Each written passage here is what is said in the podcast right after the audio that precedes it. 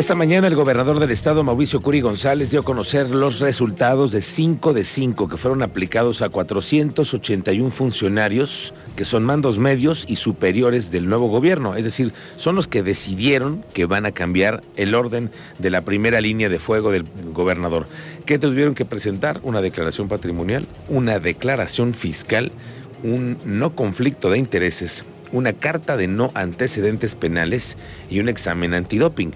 Durante su intervención, el contralor Oscar García González detalló que esta política busca que todos los funcionarios reiteren su compromiso para el puesto que fueron elegidos. Y además detalló que cuando se hicieron los exámenes toxicológicos, que fue durante el primer mes, salieron dos con casos positivos, uno a las anfetaminas y otro a la mota. Conclusión.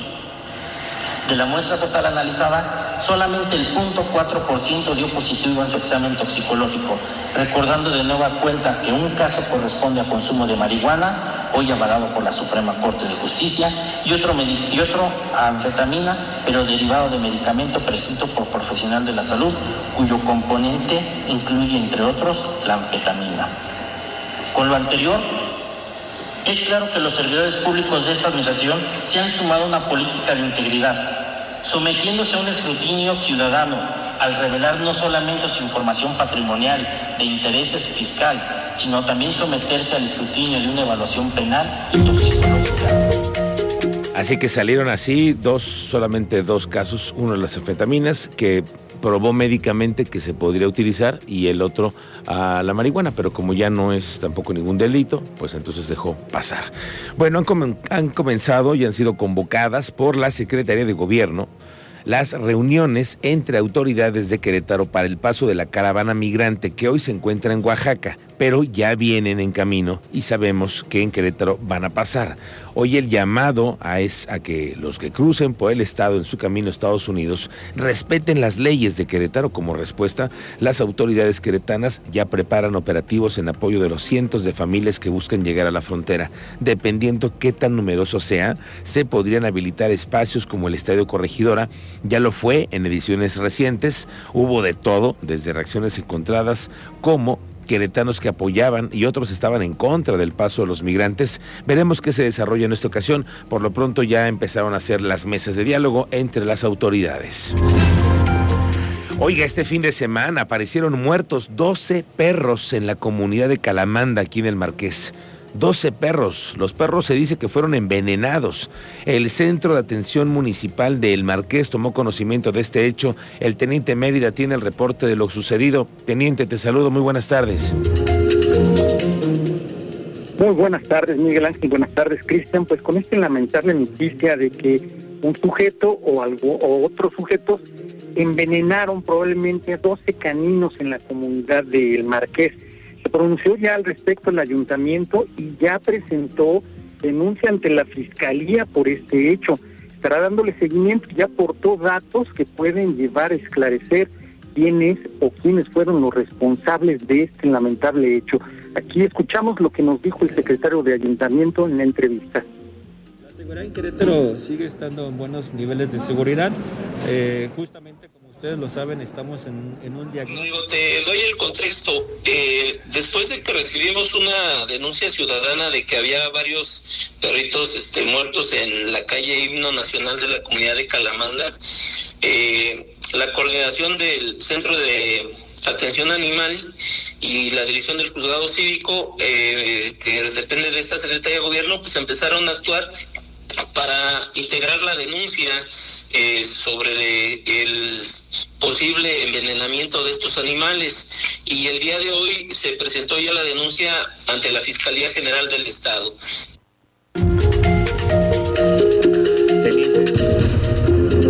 Teniente. Esta información, Miguel Ángel, más adelante, mayores detalles y darles a conocer cuántas personas han sido sancionadas en el municipio del Marqués por este tipo de acción. Increíble que sigamos teniendo que narrar este tipo de noticias. Increíble. 12 perros muertos. Estaremos pendientes más adelante contigo, teniente, para conocer más a detalle esta barbaridad de la que se están viviendo en el Marqués. Este fin de semana nos quedamos masticando el tema de 5 de febrero, una de las arterias vitales de esa ciudad. El viernes pasado el gobernador Curi lo dijo, que reveló que estaba en un proyecto del segundo piso de 5 de febrero. Y buscando datos duros para entender, vamos, la dimensión de lo que significa 5 de febrero, ¿sabe cuántos vehículos pasan al día? Más de 108 mil al día. Y eso que no se está contando con el transporte público y de pasajeros, que además hay muchísimo en estas arterias. Hace 40 años, esta era la antigua carretera Querétaro-San Luis Potosí, hace 40 años, ¿va? Pero desde hace más de 20, ningún gobernador le había metido mano más que repavimentaciones, nuevos puentes peatonales, algunas concesiones nuevas en los puentes, eso sí, ha sido un negocio para algunos, pero pero porque simplemente a esta arteria ya no se hay, ya no hay dónde crecerla, ¿no? Más que para arriba o para abajo, en una nueva alternativa. Lo que es una realidad es que el gobierno ya tiene identificado de principio cambiarle el nombre y cambiarlo a Paseo 5 de febrero. Buscan que sea un proyecto planeado, eficiente, que salga de un acuerdo entre especialistas de la materia involucrados y que también existe una licitación transparente. Ojo, ¿eh? Una licitación transparente y equitativa y que sea para todos los queretanos, no nada más para los que pueden pagarlo. De eso se intenta el nuevo proyecto, pero aún le falta conocimiento a ese tema. Hoy vamos a platicar con el presidente de la Cámara Mexicana de la Industria de la Construcción, Álvaro Ugalde. Personal de la Policía Estatal en conjunto con los 18 municipios van a implementar a partir de pasado de mañana el operativo de seguridad porque ya llegó el buen fin con la intención de garantizar que este evento se realice sin incidentes. La vigilancia por parte de elementos policíacos se va a llevar a cabo en plazas públicas, centros comerciales, mercados y centros bancarios. Se recomienda además evitar llamar grandes cantidades de dinero en caso de que usted la tenga que vaya usted a hacer compras suntuosas, como llaman ahí. Pero habló el jefe de la policía también sobre el tema de la mueblería, de lo que sucedió este fin de semana y que le dábamos cuenta. Dijo que la percepción sobre la seguridad no ha cambiado a pesar de los últimos hechos que se han dado. Alejandro Payán, cuéntanos cómo te va. Buenas tardes.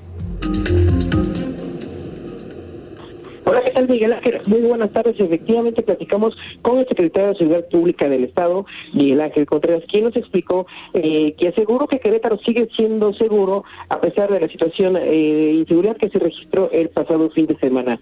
Afirmó que se encuentra trabajando en las acciones y en la integración de este plan de seguridad en las mesas de consulta. Escuchemos un poco de explicación que nos da sobre esta situación que se registró el pasado viernes en la capital.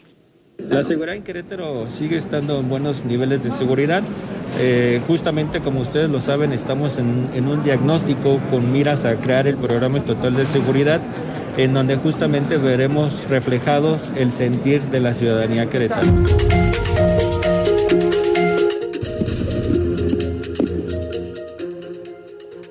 Dime, Alejandro. Así es, Miguel Ángel, pues comentar que el, secretario de Seguridad Ciudadana comentó que hay confianza entre el sector de inversionistas y empresarios en el tema de seguridad de Querétaro y eh, omitió dar algunos datos acerca de eh, las indagatorias que están realizando, pues dijo que estos temas ya son eh, terreno de la Fiscalía del Estado, Miguel Ángel. Bien, gracias Alejandro, estamos pendientes y abordaremos un poco más adelante temas extras sobre el asunto de la mueblería. Bueno, como parte del operativo El Colímetro que implementa la Guardia Municipal aquí en la ciudad, se aplicaron 600 pruebas que arrojaron 32 personas positivas, 29 hombres y 3 mujeres. En total, 24 de ellos cumplieron con las horas de arresto del reglamento y 8 decidieron pagar la multa correspondiente. Por cierto que por ahí me enteré que se está cocinando previendo regresar al programa que alguna vez existió denominado antro consentido, donde todas las autoridades hacían inspecciones a los antros, ¿se acuerda usted? Iban acompañados de policías, había inspectores, había médicos, padres de familia, bueno, hasta activistas de derechos humanos. Me dicen que en el municipio de Querétaro están reforzando este programa que se adiciona al que hay hoy que es el del alcoholímetro en la ciudad y que también ha permitido que hayan disminuido notablemente los hechos de tránsito mortales. Así que, bueno, nos enteramos que viene pronto el programa de Antro Consentido que lo están trabajando en el ayuntamiento. Esta mañana un sujeto intentó lanzarse de un puente peatonal en Avenida Felipe Ángeles. Esto fue aquí en la colonia Las Rosas, en el centro de la ciudad ya prácticamente. Cuerpos de emergencia lo rescataron. Fue por medio de la aplicación de los primeros auxilios psicológicos que se logró entablar diálogo y poner a salvo a este individuo, evitando así que entrara, que atentara contra su vida. Oiga, incrementó entre un 50 y un 70% el número de enfermedades respiratorias ahora que viene ya la temporada donde está haciendo más frío.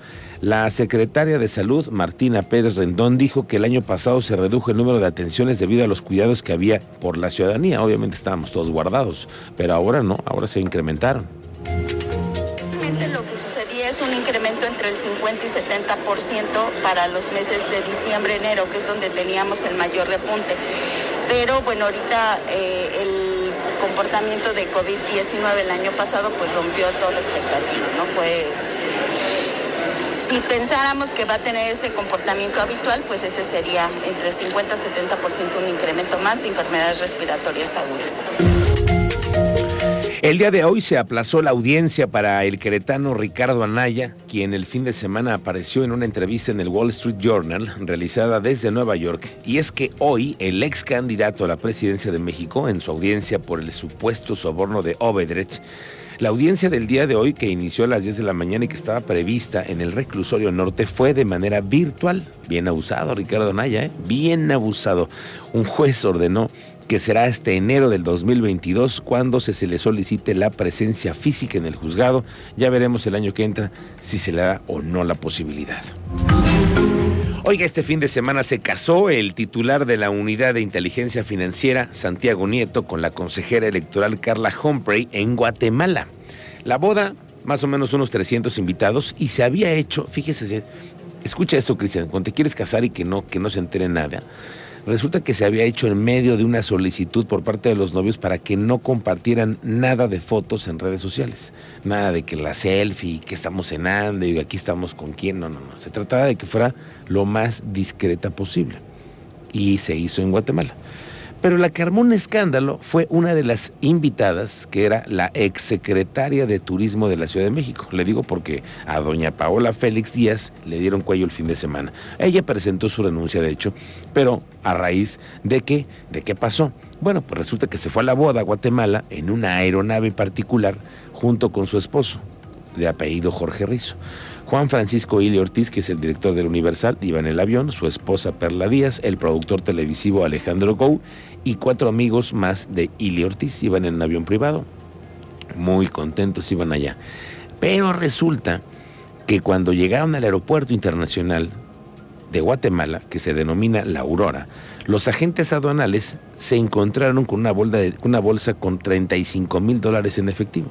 Eso llevaba nada más en varios sobres repartidos. Así les, pidieron una explicación a las autoridades y ellos explicaron que era un uso para propósitos médicos, porque iban a hacer la primera escala ahí y de ahí iban a seguir en el mismo avión a Los Ángeles para que le hicieran a don Francisco Ili Ortiz unos estudios clínicos. Se supo después que uno de los pasajeros llevaba el dinero para hacerse chequeos médicos. Como le digo, lo malo fue que la secretaria de Turismo fue sorprendida en el viaje a la boda de Santiago Nieto, pero además tuvo que renunciar, puesto que eso de andar en aviones privados pues no es parte, usted lo sabe, de la política de austeridad de la 4T. Tras el escándalo, la funcionaria negó que hubiera sido detenida, pero puso a disposición de la jefa de gobierno su renuncia, la cual pues obviamente fue aceptada porque pues eso no corresponde a la política de austeridad republicana de su gobierno. Y hasta ahí la historia de la boda del fiscal de la Unidad de Inteligencia Financiera, que pensó que sus invitados iban a pasar desapercibidos y que cree que no sucedió.